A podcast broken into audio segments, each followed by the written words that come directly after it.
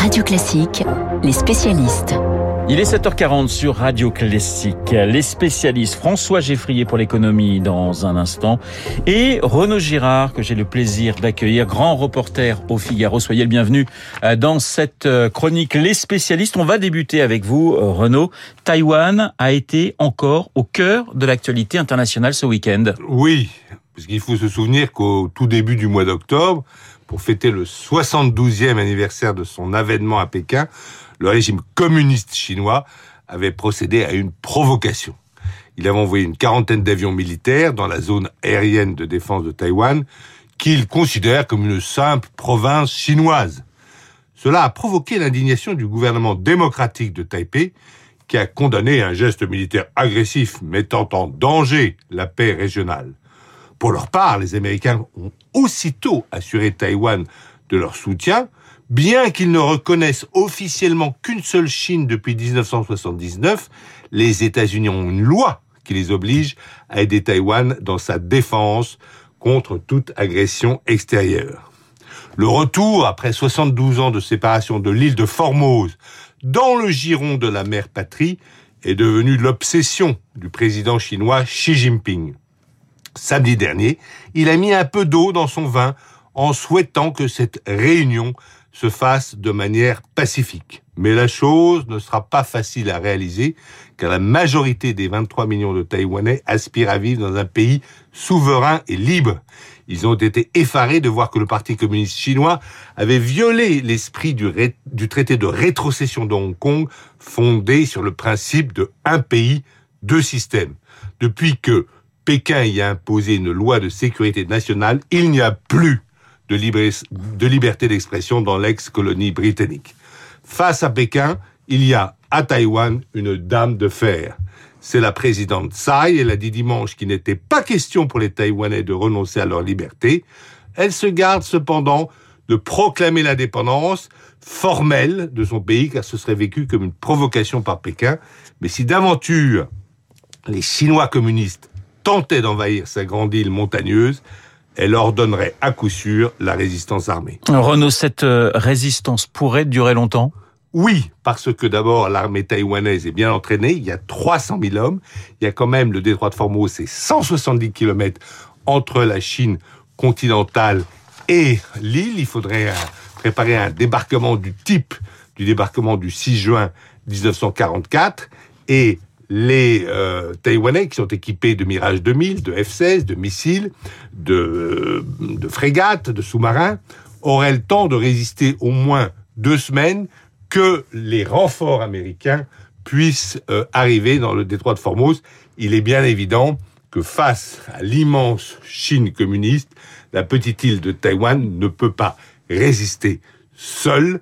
Il lui faut une aide étrangère une aide euh, du seul pays qui est aujourd'hui peut la protéger, qui sont les États-Unis d'Amérique. Merci Renaud Renaud Girard, grand reporter au Figaro dans Les spécialistes. Après l'international, place à l'économie avec vous. François, vous revenez sur un événement historique hein, qui s'est déroulé pas plus tard que, que vendredi, l'accord de 136 pays pour une taxation minimale mondiale des grandes entreprises.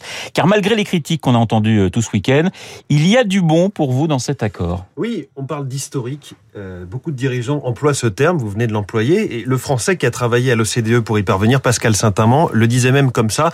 Cela arrive une fois par siècle. La dernière fois, c'était en 1928. Effectivement, 1928, c'était le tout premier accord sur des règles internationales en matière de, fiscalité. Alors, rappelons juste ce qui s'est passé euh, ce vendredi. D'abord, une taxation minimale pour les multinationales. Là, ce sont les fameux 15%. Euh, c'est le ralliement de l'Irlande hein, qui a permis d'obtenir cet accord là-dessus, puisque l'Irlande taxait jusque-là les sociétés à 12,5%, ce qui fait que Facebook, Apple, Google avaient choisi ce pays pour y installer leur siège européen. Le deuxième point, il concerne les très grandes entreprises, très rentables, plus de 20 milliards d'euros de chiffre d'affaires, plus de 10% de rentabilité.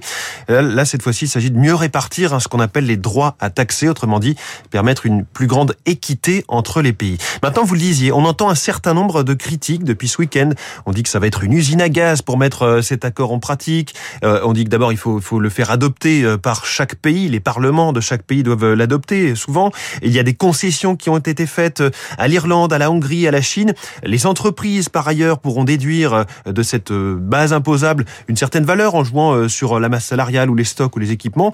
Certains aussi trouvent que 15% bah, c'est pas grand-chose. Hein. Le taux d'impôt sur les sociétés en France, il était 33% au début du quinquennat, il est à 25, donc 15, on est quand même très en dessous. Et évidemment, certains ne disent ça va rapporter que 150 milliards de dollars à l'échelle mondiale, c'est très très peu. Alors pas mal de critiques, tout de même, elles ne remettent pas en cause la portée de, de cet accord selon vous? Il bah, faut quand même se rendre compte, 136 pays signataires qui représentent 90% du PIB mondial. Donc là, on n'a pas comme euh, parfois sur certains grands débats de société sur l'écologie, on n'a pas deux camps, on est d'un camp euh, contre cet accord ou d'un camp pour cet accord. Il y a les 90% ou les 136 pays et puis les autres qui sont donc une minorité. Euh, ceux qui n'y sont pas se retrouvent isolés. Il faut, se rendre compte que là, on a mis d'accord la Chine et les États-Unis pour cet accord fiscal. On peut peut-être comparer ce qui s'est passé euh, ce week-end à la fin du secret bancaire qui avait été décrété après la crise de 2008 par le G20. On s'était dit c'est pas possible, il faut réguler un peu tout ça et, c'était mis en place des échanges d'informations information automatique entre, entre les pays. Le multilatéralisme, c'est toujours un peu une usine à gaz, mais bah, jusqu'à preuve du contraire, on n'a rien trouvé de mieux pour faire avancer le climat, la lutte contre les maladies, la protection de l'enfance ou la diffusion de la culture. Donc là, c'est une politique des petits pas. En écologie comme dans la fiscalité, visiblement ça fonctionne. La société tout entière, occidentale, mais pas seulement, est en demande d'équité, de justice sociale, fiscale. Et même si ça érode un petit peu certaines marges de certaines grandes entreprises, je pense que ça ne les mettra pas en difficulté puisqu'on parle des entreprises les plus rentables. Donc oui, il faut saluer cet accord et ceux qui en ont été les artisans. Les spécialistes avec François Geffrier et Renaud Girard sur l'antenne de Radio Classique. Dans un instant, le journal imprévisible avec Marc Bourreau. On va parler ce matin d'un